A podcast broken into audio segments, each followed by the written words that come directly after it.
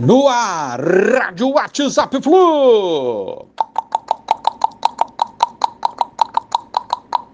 Bom dia, galeraça tricolor, 31 de maio de 2022. Após o Fla-Flu, onde o Flusão foi dominante, fez um jogo coletivo elogiado por todos, inclusive por rubro-negros e cronistas que torcem para o Flamengo, que não costumam poupar críticas ao Fluminense. Vida que segue, uma semana para Diniz quebrar a cabeça, resolver problemas, treinar o time para o jogo contra o Juventude no domingo.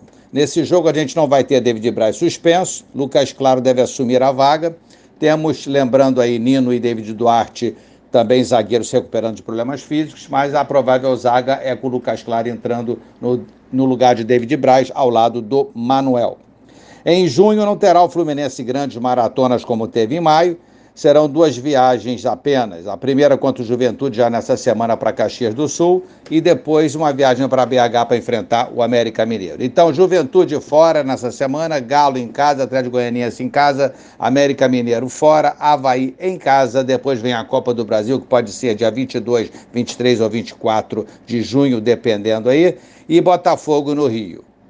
A dor de cabeça de Diniz, vamos lá, as laterais, tanto a direita como a esquerda.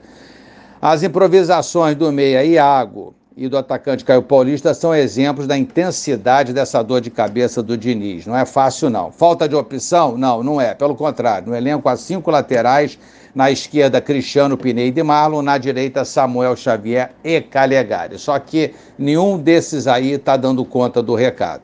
A ideia de Fernando Diniz não é seguir improvisando Iago Felipe, ele já declarou isso, treinador, o treinador já deixou claro que a sua utilização atende demandas específicas de cada partida. O mesmo vale para Caio Paulista. Então, parada duríssima aí para resolver.